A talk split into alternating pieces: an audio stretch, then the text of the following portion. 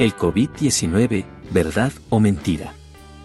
En la revista El Médico, Dr. Álvaro Salas Chávez, expresidente de la Caja Costarricense del Seguro Social, comenta estudio de la Universidad de Costa Rica sobre los mitos y desinformación acerca del COVID-19.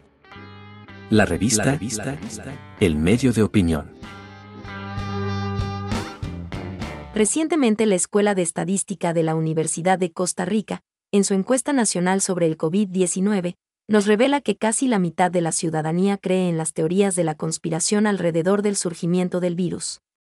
Por ello, la revista comparte con su audiencia los principales hallazgos de este centro de investigación, parafraseando los datos obtenidos. De esta forma, el 55,9% de las personas consultadas piensa que el virus SARS-CoV-2 fue creado en un laboratorio, mientras que el 48% asegura que se trata de un arma biológica y el 47% manifiesta que éste tiene la intención de disminuir la población mundial. Por otro lado, un agrupamiento de la escala de conspiraciones expone que el 38,2% de las personas tiene una creencia alta en conspiraciones, el 36,9% una creencia media y el 24,9% una baja.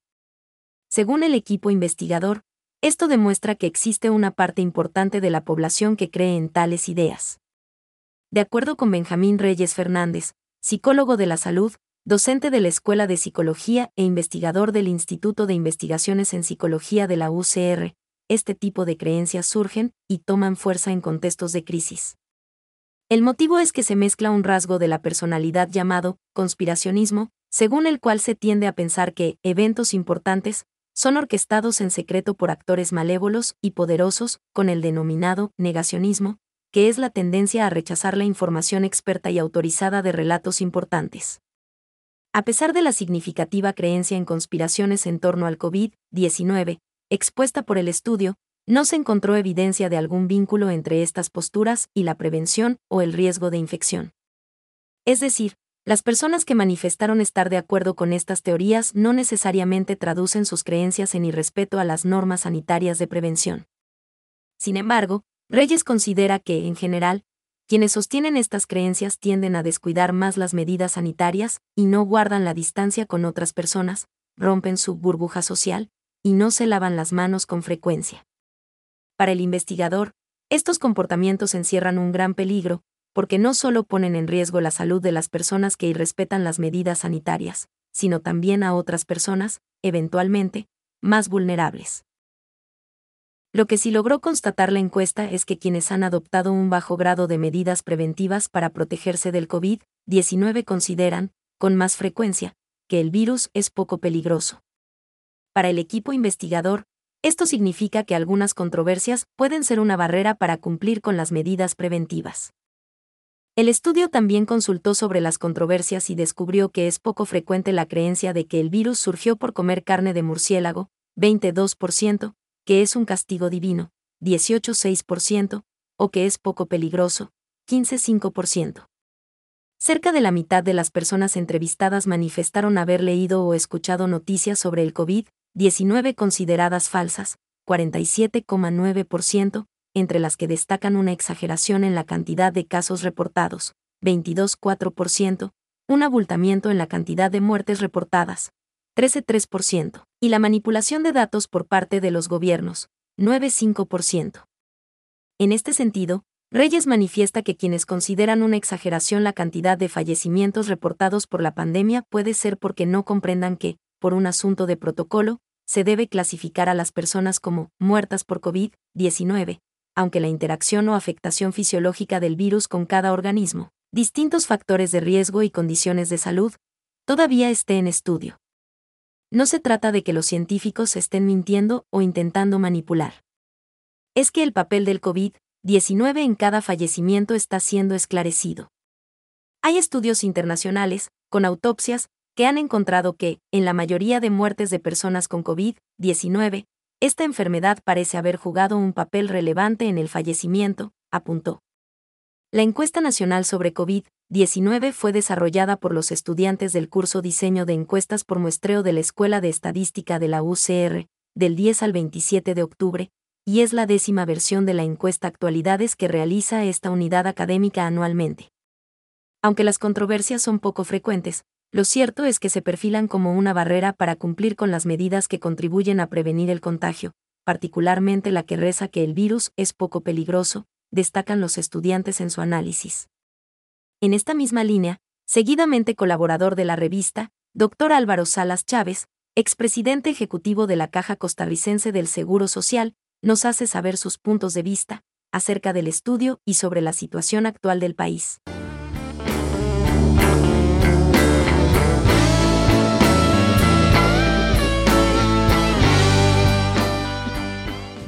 Quiero compartir con ustedes una preocupación muy grande porque continúan grupos de personas insistiendo en que no existe tal pandemia, de que es falso, de que todo esto es una artimaña, de que todo fue inventado para causar eh, un efecto indeseable, que no hay que creer en ninguna campaña, que no hay que usar mascarilla, que no hay que cuidarse de nada. Lamentablemente, en muchas ocasiones lo he escuchado de personas en quien he tenido siempre un, una idea y un criterio de, que son personas inteligentes. A mí me parece que es cuestión de, de darse una revisadita así pronta de los números que todo el tiempo tenemos disponibles en las redes, en las conferencias de prensa, eh, en los informes de la Universidad de Costa Rica, ya no solo, digamos, con las conferencias que el señor ministro y el presidente de la Caja eh, permanentemente nos, nos, mantienen informados. 250 eh, personas internadas en cuidado intensivo es un número nunca visto en Costa Rica. Hay que recordar que antes de la pandemia no llegaban a 30 camas de cuidado intensivo. Y esto ha sido posible gracias a un esfuerzo enorme y a un costo gigantesco de poder llevar de esas alrededor de 30 camas a, las 250 que tenemos hoy, por la inmensa necesidad clarísima de poder atender a las personas que no pueden respirar por ellos mismos, que son en este momento víctimas de neumonías severísimas que terminan con los pulmones destrozados, como los hemos visto en las autopsias que se han realizado de personas que desgraciadamente han perdido prácticamente toda la función vital respiratoria y que en este momento se está planteando la necesidad urgente de trasplantes de pulmón, con lo complejos que son, para poder alargar la vida de personas que tuvieron COVID-19 y por supuesto que con un costo elevadísimo, con un enorme dolor personal y familiar que no quisiéramos que se repitiera en nuestro país.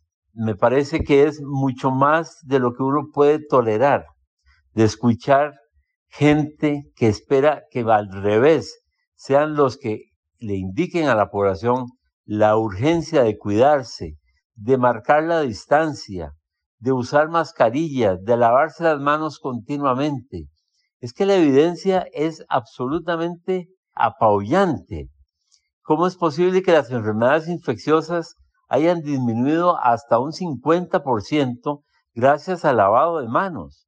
O sea, la evidencia es clarísima de que hay infecciones que se transmiten mano en mano por tocarse la cara, por tocarse la nariz, la boca, y que por supuesto podríamos evitar con estas medidas tan sencillas de lavarse las manos. Ese es un ejemplo clarísimo de que estamos viviendo en un mundo de cientos de millones de bacterias y hongos y, virus que producen enfermedades y que en ciertas épocas del año se convierten en epidemias y que producen la muerte de miles de personas.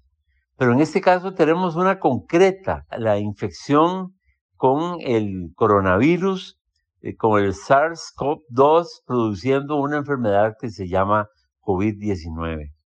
Entendamos las indicaciones. No es aceptable de ninguna manera que personas educadas mantengan el criterio de que esto es mentira, de que es falso, de que todo es una invención. Y por supuesto que queremos evitar el dolor y la tragedia que estamos viendo en todas partes.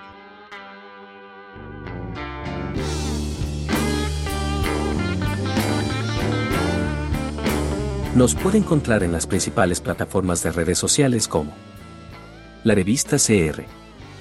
La revista, el medio de opinión de Costa Rica.